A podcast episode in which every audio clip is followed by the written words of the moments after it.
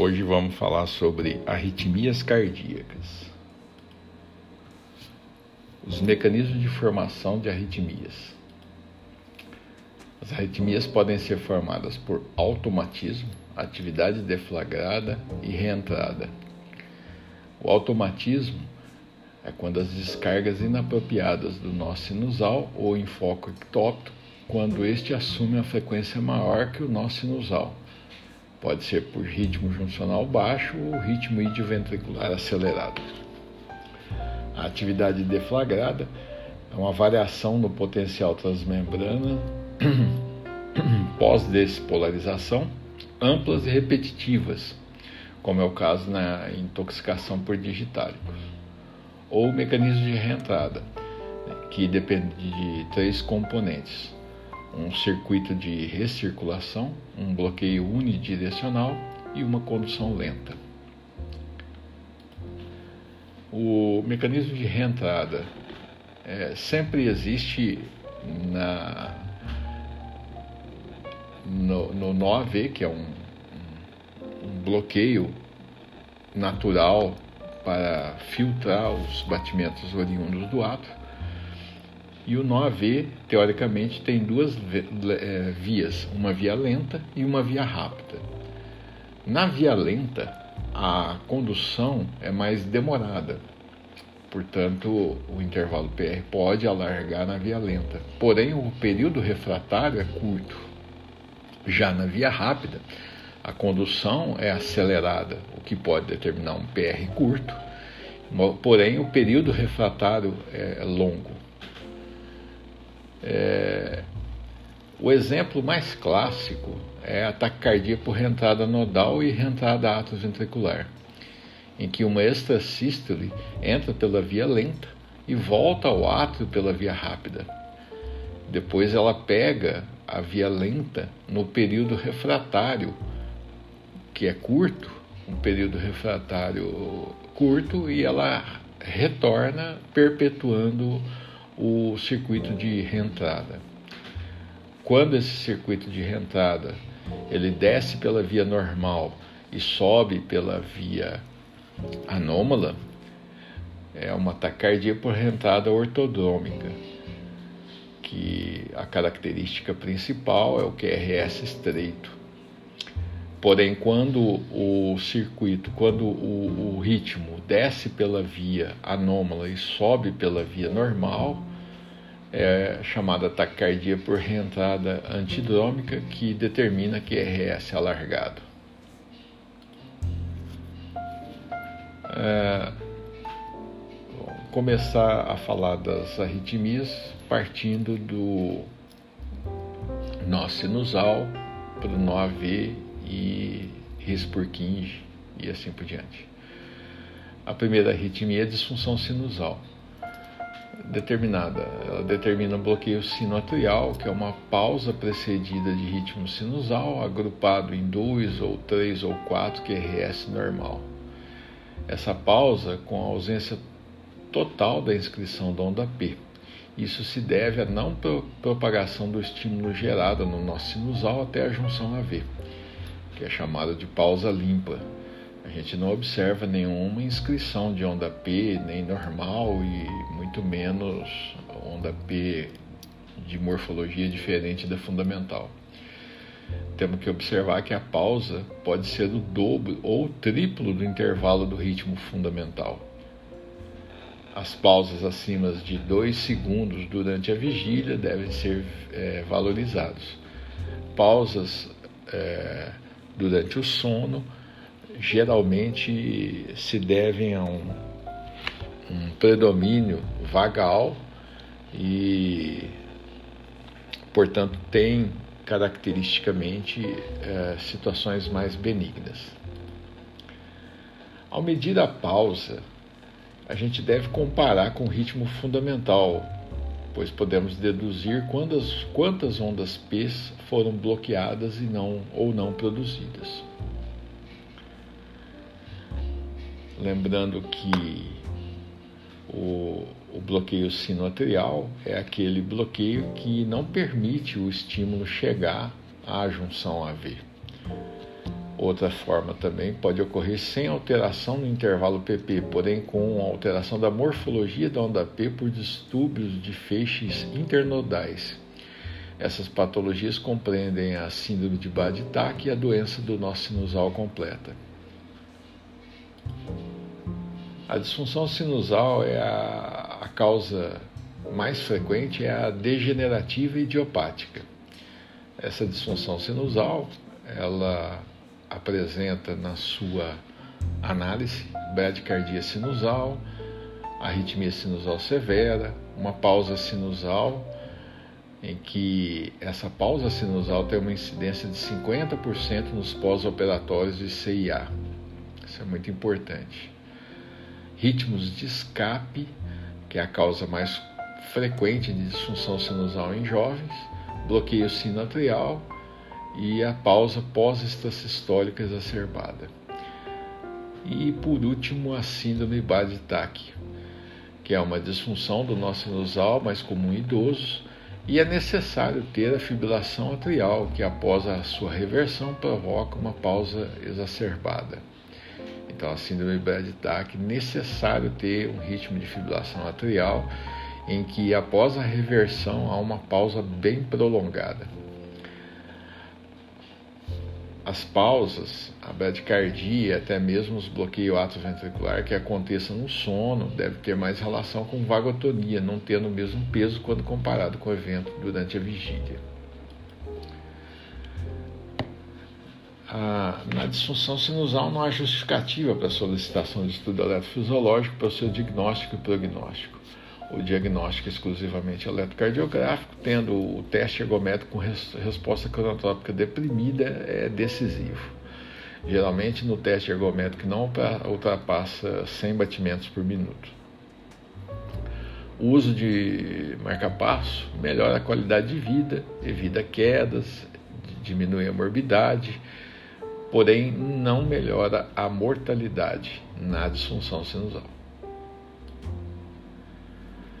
a hipersensibilidade do seio carotídeo. É frequente em idosos, representando 10% das causas de síncope. A definição é que, ao comprimir-se o seio carotídeo por 5 a 10 segundos, pode-se obter as seguintes respostas. A primeira resposta a cardio-inibitória, em que há a produção de uma pausa maior que 3 segundos no eletro, e o tratamento é marca-passo definitivo. A resposta vasodepressora, cuja queda na pressão sistólica é maior que 50 milímetros de mercúrio, assintomático, ou 30 com sintomas. Essa, ela pode ser tratada e um medicamento utilizado atualmente é midodrine, que é um agonista alfa-adrenérgico que provoca vasoconstrução, ou a fluorocortisona, que faz a retenção hídrica. E a resposta é, mista, que é a somatória da cardioinibitória com a vasopressora.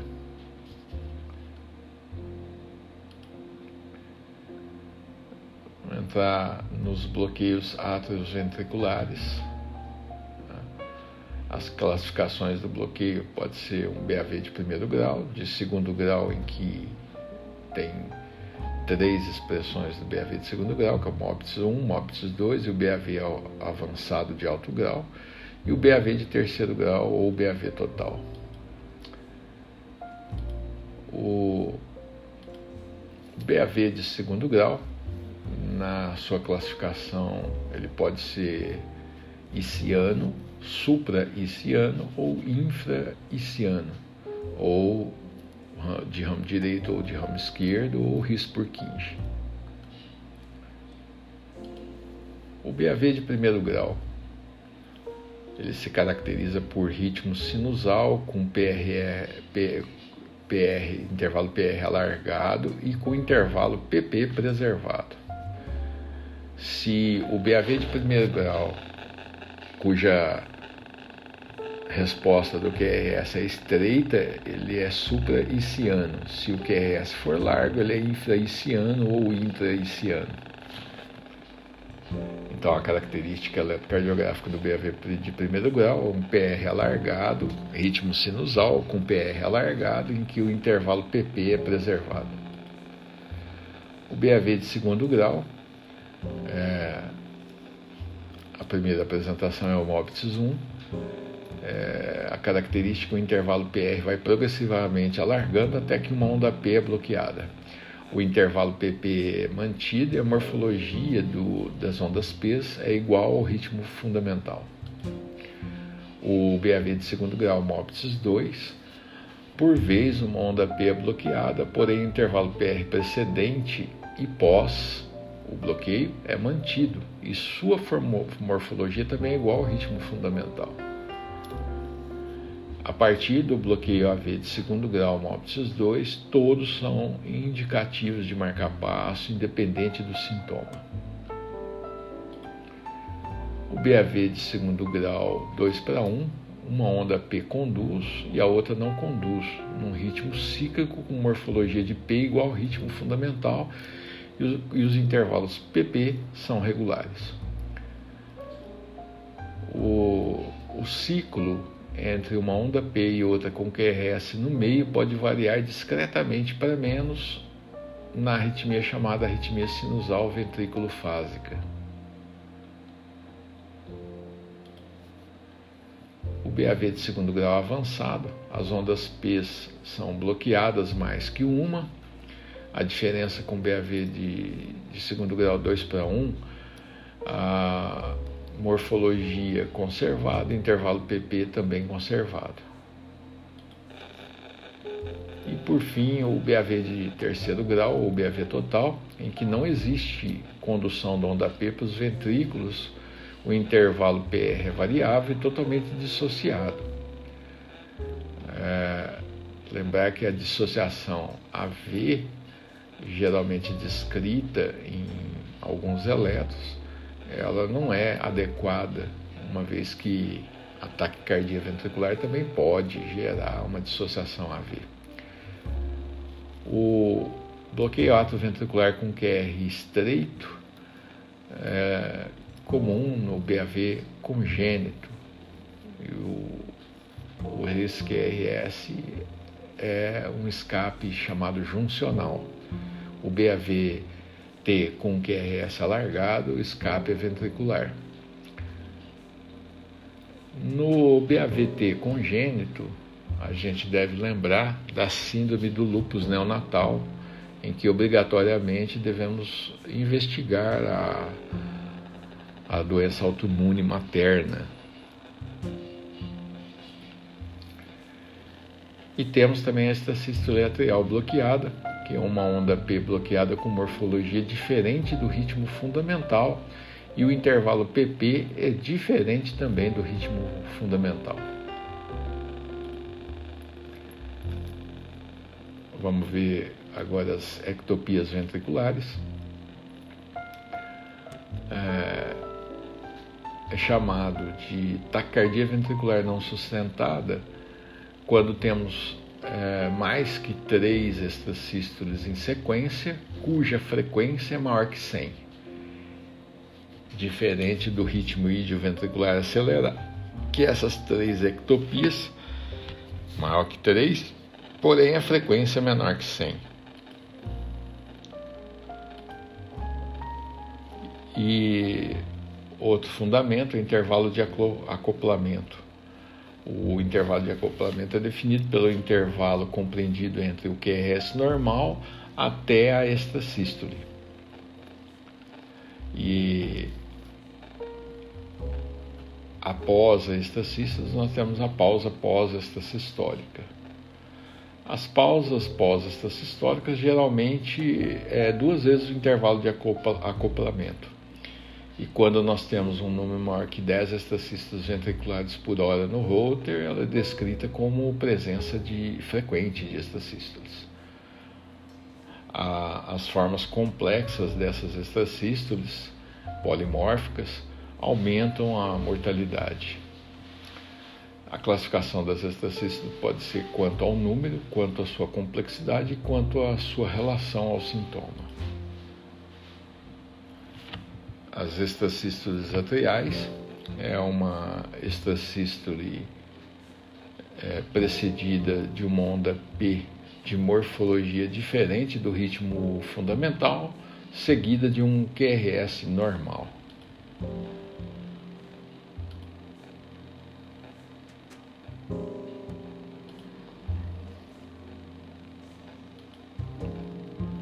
E por fim a paracistolia, que são estas sístoles monomórficas isoladas com um período de acoplamento variável e apresentando batimentos de fusão.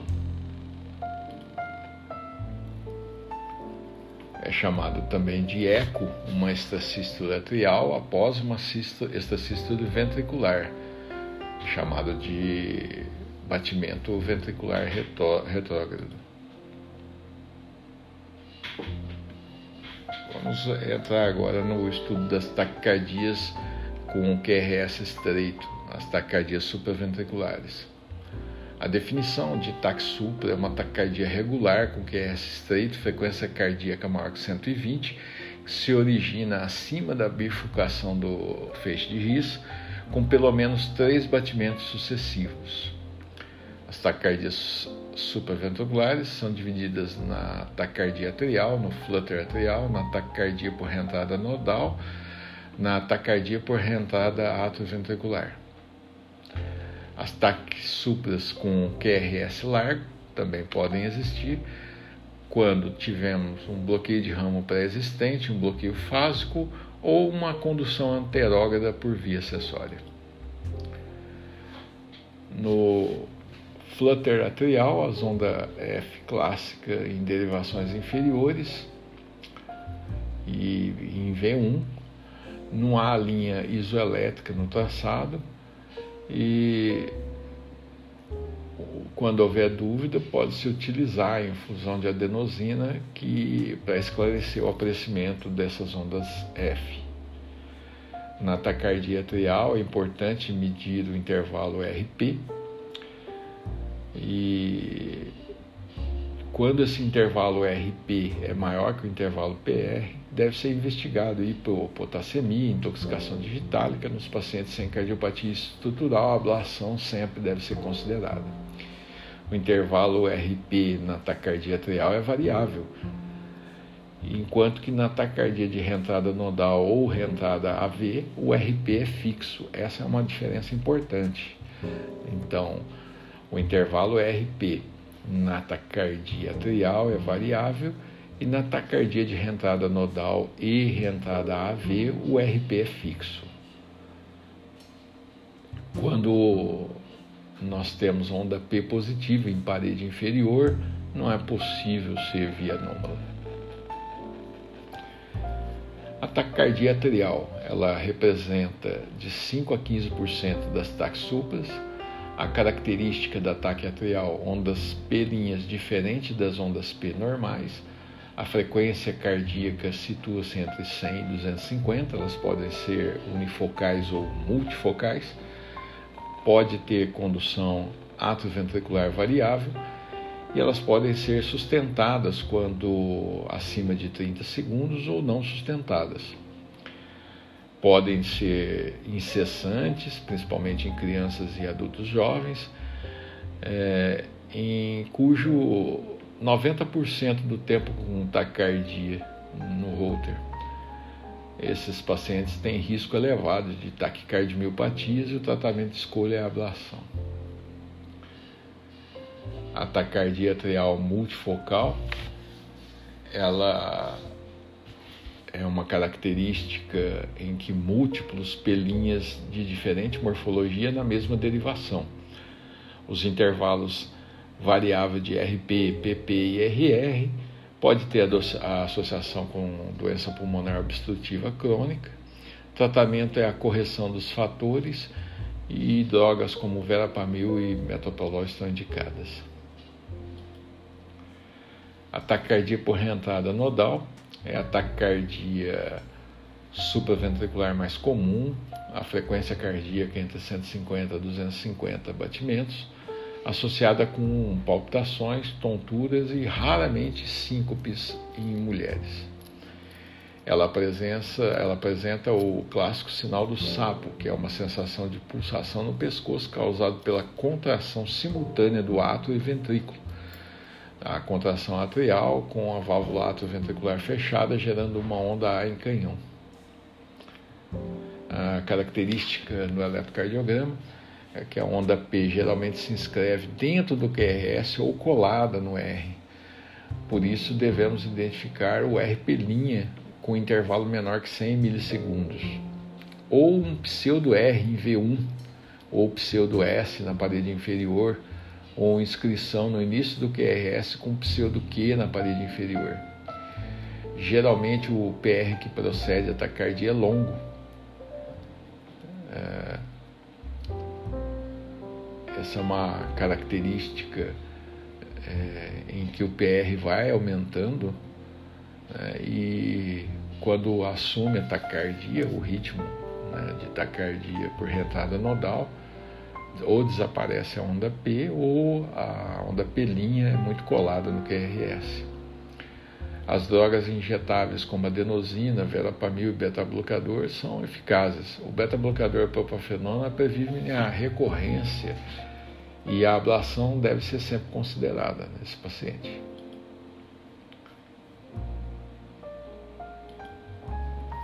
A taquicardia por reentrada AV, ela necessariamente tem que ter uma via acessória.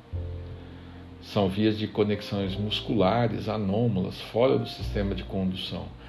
Essas conexões é, musculares não têm aquele bloqueio natural que tem o nó AV, portanto, elas sempre conduzem muito rápido. A prevalência na população normal é de 0,1 a 0,3% e ela representa de 30 a 40% das taxupas. Ela geralmente ocorre em corações normais e é muito comum na anomalia de Epstein. As vias anômalas podem ter condição bidirecional ou unilateral. E uma uma característica importante é que na fibrilação atrial pode ocorrer em 30% nos portadores de Wolff Parkinson White.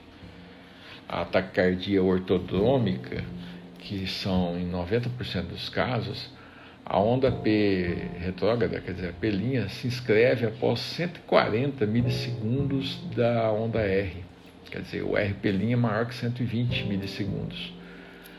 Ela tem uma característica de início e término súbito e raramente o RP' deve ser maior que 200 milissegundos. Esse caso em que o RP' ser maior que 200 milissegundos é o que acontece na condução retrógrada lenta de caráter incessante e é muito comum na taquicardia de Kumel. Na taquicardia atroventricular antidrômica também tem o início térmico súbito, que é RS alargado e pode ter uma onda P retrógrada e o RR regular. É, a taquicardia por rentada atroventricular ela é ortodômica em 90% dos casos, é aquela que desce pelo nó AV e sobe pelo fechanômalo. Geralmente são benignas, pois apenas um, um, sobem apenas por um circuito e descem pela via normal, evitando que seja pela via acessória normal.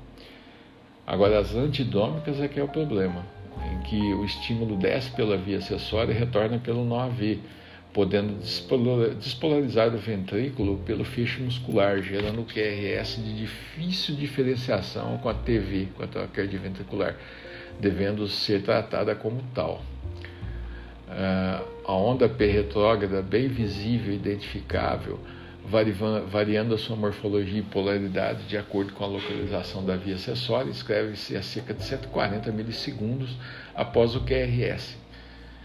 Então, na reentrada AV, o RP' tem que ser maior que 120 milissegundos. É, característica que após a reversão é comum a, observação da, de via acessória. Muitas vezes a reversão com adenosina pode levar a uma fibrilação atrial com degeneração para fibrilação ventricular pela via acessória e morte, pois tratava-se de uma condução anterógrada atroventricular, rápida, portanto, seu tratamento escolha é a ablação. Drogas como beta-bloqueador, verapamil, diltiazem e digoxina são formalmente contraindicados nesses pacientes. A propafenona, o sotalol e a mildarona podem ser utilizados. Então, lembrar sempre que nesses casos, é, Wolf né, com fibrilação atrial, é, o uso de adenosina pode levar o paciente a é, fazer com que a fibrilação né, utilize a via mais rápida, que é aquela via anômala muscular. Né, você bloqueia a via via normal e desce o estímulo pela via anômala e a fibrilação atrial degenera-se para a fibrilação ventricular o paciente vai a óbito. Bom, é, nós temos aí um, um esquema de como é, de como analisar as taquicardias de QRS estreito, né?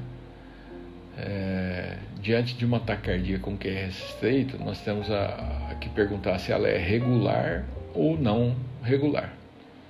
Se ela não for regular, se for uma taquicardia QRS estreito irregular, nós estamos diante de uma fibrilação atrial, uma taquicardia atrial, um flutter com condução AV variável. Se ela for uma taquicardia regular, aí nós temos que prestar atenção na onda P. Se não tem a onda P, então trata-se de provavelmente uma taquicardia por reentrada nodal. Se tem uma onda P, nós temos que medir o intervalo R P'. Quando nós temos um R P' curto, menor que 130 milissegundos, ou o RP' é menor que o P' R, e esse RP' é menor que 90 milissegundos, estamos diante de uma reentrada nodal. Se ele for maior que 90 milissegundos, estamos diante de uma taquicardia por reentrada AV ou uma taquicardia atrial. Se esse RP for mais longo do que 130, esse RP linha longo, é, estamos diante de uma taquicardia atrial, uma taquicardia por reentrada nodal atípica ou a taquicardia de Kummel. Tratamento das arritmias supraventriculares na sala de emergência, todas são classe 1, as manobras vagais, é, seguindo a sequência. Manobra vagal, adenosina, cardioversão nas taquicardias instáveis e a cardioversão nos pacientes não responsíveis. E qual é o tratamento utilizado para evitar a recorrência das taquicardias de QR estreito? Diltiazem ou verapamil, com exceção daquelas situações que a gente falou. A ablação, o beta-bloqueador, a propafenona em pacientes sem disfunção ventricular, é a classe 2A, e não utilizar diltiazem, verapamil, beta-bloqueador em pacientes com via anômala, pois essas drogas podem facilitar a condução para essa via anômala, lembrar que ela é uma via muscular sem aquele, aquele é, desaceleração normal, e essa condução pode degenerar para o ventrículo, e nesses casos a propafenona é indicado, salvo os casos de disfunção do veio. Agora podemos, vamos entrar na taquicardia ventricular ou nas taquicardias com QRS largo. É, as taquicardias regulares com QRS largo, cuja frequência é maior que 100 e ter pelo menos três batimentos, é, devemos fazer diferencial com supraventricular de QRS largo pelos critérios de Brugada ou Verequei. Nos critérios de Brugada, a ausência de RS nas precordiais, ou método mnemônico, né? a ausência de risada, o palhaço não ri. Se o palhaço não ri, é taquicardia ventricular. Porém, se houver RS nas derivações precordiais e se esse RS for maior que 100 milissegundos em qualquer precordial, isso é, o início da onda R ao nadir de S for maior que 100 milissegundos, é taquicardia ventricular. Esse é um dos critérios de alta sensibilidade de, de, de. Se houver a dissociação ato-ventricular, também é um critério de Brugada. Está havendo a dissociação é ventricular. E se nada disso for possível, nós podemos ir para os critérios morfológicos da taquicardia ventricular, analisando V1 e V6. Lembrar que na taquicardia ventricular a concordância da onda T de V1 a V6, se o padrão de bloqueio de ramo direito é, nós vamos ver a morfologia desse bloqueio de ramo direito, em que o R linha, o primeiro R linha, é, o R Normalmente, o primeiro R do bloqueio de ramo direito é menor que o R'. Quando há um atraso inicial, né, em que o, o R é maior que o R', então isso inicia-se no ventrículo. E essa é uma morfologia de taquicardia ventricular ou se o coelho tiver a primeira orelha, ou, orelha maior que a segunda orelha, é TV. No caso do bloqueio de ramo esquerdo, também é a mesma analogia. E uma outra coisa que ajuda bem é que quando a gente tem um bloqueio de ramo direito e o eixo totalmente desviado para a esquerda, quer dizer, o eixo ele é contrário ao bloqueio, trata-se de taquicardia ventricular. Isso tanto para o bloqueio de ramo esquerdo quanto para o bloqueio de ramo direito.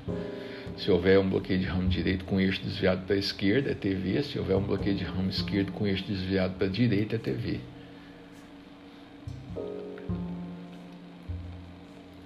Nos critérios de Verecrey, a gente analisa a derivação AVR. Se a derivação AVR apresenta o início dela, o início da onda R positivo em AVR, é taquicardia ventricular em 98% dos casos.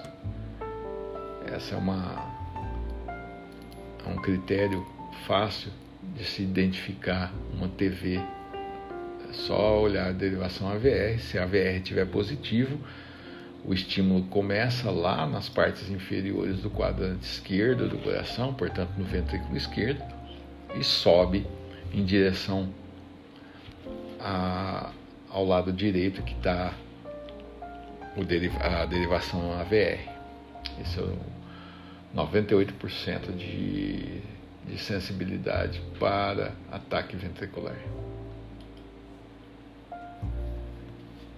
E a última taquicardia que devemos é, ver é a taquicardia fascicular, que é uma taquicardia regular com QRS não muito largo, de 100 a 140, onda RS menor que 80, aquele início da onda R, e o nadir de S menor que 80, e apresenta é, bloqueio de ramo direito em V1, característica, e M bloqueio superior esquerdo. E essa é uma, uma taquicardia responsiva à verapamil e o tratamento de escolha é a ablação. Então, a, a, forma que nós diferenciamos a taquicardia fascicular da taquicardia ventricular é que o QRS não é muito largo, mas também não é um QRS estreito. E o início da onda R, o nadir de, de S, é menor que 80.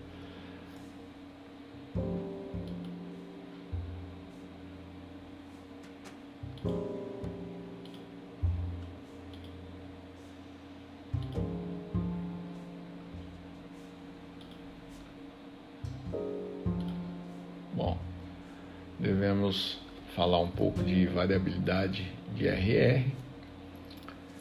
De uma maneira geral, quando temos uma menor variabilidade de RR, a predominância é simpática. Quando tiver maior variabilidade de RR, a predominância é vagal. É, você pode medir os intervalos né, de tempo entre as ondas RR, isso é determinado, estudo da variabilidade pelo domínio do tempo, ou medir a propagação da onda sonora dos batimentos, que é o domínio da frequência. O, o histograma dessas medidas do intervalo RR compreende o intervalo NN, que é a média dos ciclos, os valores normais é acima de 750 milissegundos. O desvio padrão dessas médias dos, do, dos ciclos, que é o SDNR, SDNN, é, o valor normal deles é maior que 70 milissegundos. A média desse SDNN, né, que é o, a média dos intervalos de 5 minutos, ele tem que ser maior que 50 milissegundos. E o PNN é, 50%, que é a variação superior a 50 milissegundos em batimentos sucessivos de toda a gravação. Isso mede é, a atividade vagal e o valor normal acima de 3%.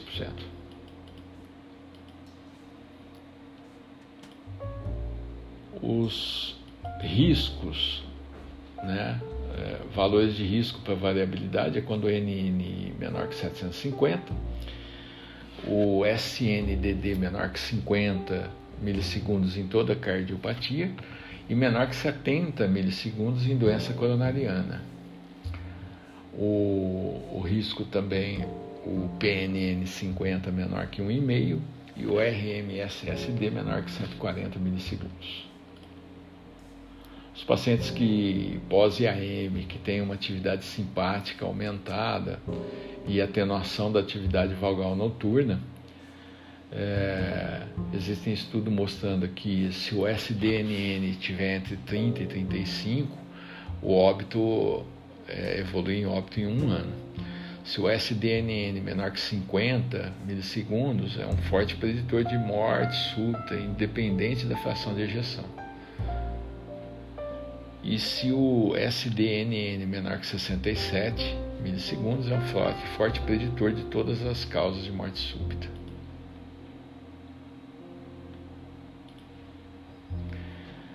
Falar sobre as drogas antiarrítmicas. A gente usa a classificação de Vaughan-Williams.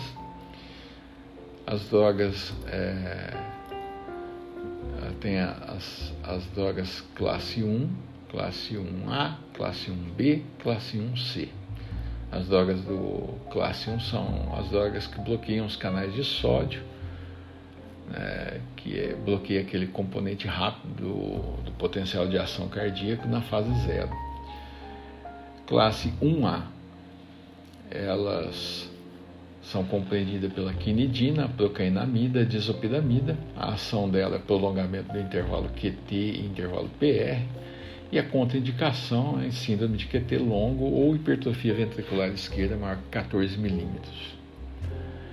A classe 1B é a lidocaína fenitoína. Eles fazem um encurtamento do tempo de repolarização, porém não altera o QRS. A contraindicação é insuficiência hepática grave. Lembrar que a lidocaína exclusivamente age exclusivamente em é, ectopias ventriculares, supraventricular ela não tem efeito. E a classe 1C é composta pela flecanida e a propafenona. Elas fazem o que é uma depressão na fase zero do potencial de ação e também prolongam o intervalo PR e o intervalo QRS.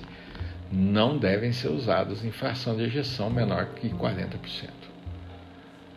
Os efeitos colaterais da, da, das drogas da classe 1A, que são a quinidina, náusea, vômito, diarreia, pode provocar lupus-like, a granulocitose, retenção urinária e boca seca. 1B, né, que é a lidocaína, ela pode provocar sonolência, convulsão, delírio, coma, tontura, distúrbio da fala. E a fenitoína, ela faz hipertrofia gengival, lupus-like e anemia megaloblasta. E na classe 1C, que é a propafenona, alteração do paladar e tonturas. Gosto metálico na boca é uma reclamação dos pacientes que usam propafenona. A classe 2 é, é dos beta-bloqueadores e a classe 3 os bloqueadores do canais de potássio, que são compreendidos pela mildarona e o sotalol. A ação deles é prolongamento do intervalo QT do potencial de ação. Portanto, elas não podem ser usadas em pacientes com QT longo e nem que tenham hipertrofia ventricular esquerda acima de 14. Os efeitos colaterais da mildarona é depósito corneano, hipotireoidismo, fibrose pulmonar, neuropatia periférica. E do sotalol, o mais temido é o torsade de Poix. E a classe 4 são os bloqueadores de canal de cálcio, compreendidos pelo verapamil e pelo diltiazem. Eles fazem a ação deles com bloqueio do, do, dos canais de cálcio, com redução do cronotropismo e o efeito lisiotrópico, que é a melhora do relaxamento do ventrículo esquerdo. Também são contraindicados em dilatação do ventrículo esquerdo e disfunção sistólica. Os efeitos colaterais é obstipação intestinal, náuseas, bloqueio AV e bradicardia. Os beta-bloqueadores, beta-bloqueadores cardioseletivos é o acebutolol, atenolol, bisoprolol, esmolol, metoprolol. Os beta-bloqueadores com atividade simpático-mimética intrínseca, aqueles que não, não deixam a frequência cardíaca cair muito, é o acebutolol, o pindolol, os beta-bloqueadores lipossolúveis, propanolol, cebutalol, metoprolol, pindolol, carvedilol e bisoprolol. E os hidrossolúveis, atenolol e nadolol. Lembrar sempre que os beta-bloqueadores seletivos é, são formados pelas iniciais da palavra ameba. Ameba, A de acebutalol, M de metoprolol, E de esmolol, B de bisoprolol e A de atenolol.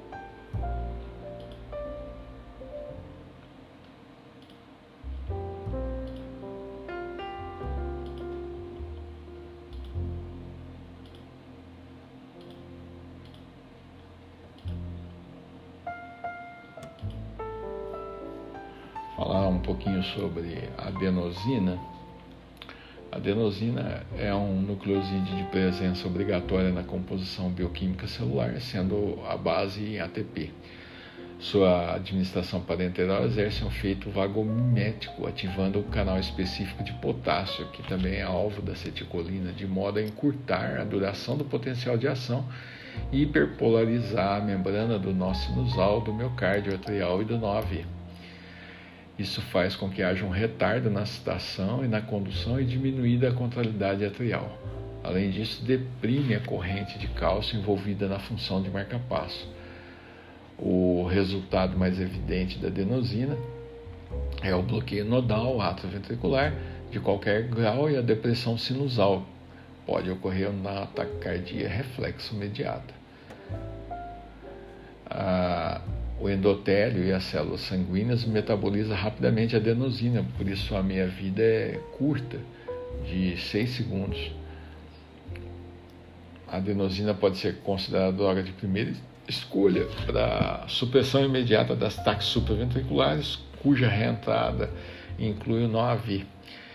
Ela não se destina ao tratamento de outras taquiarritmias, embora um raro tipo de taquicardia ventricular possa responder ao seu uso.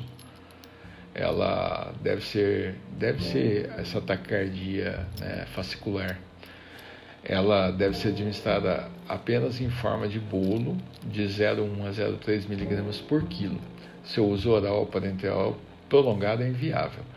Entre os efeitos colaterais estão a sensação de compressão torácica, dispneia e hipercirculação cefálica, bem tolerado e resolvido cerca após um minuto da aplicação.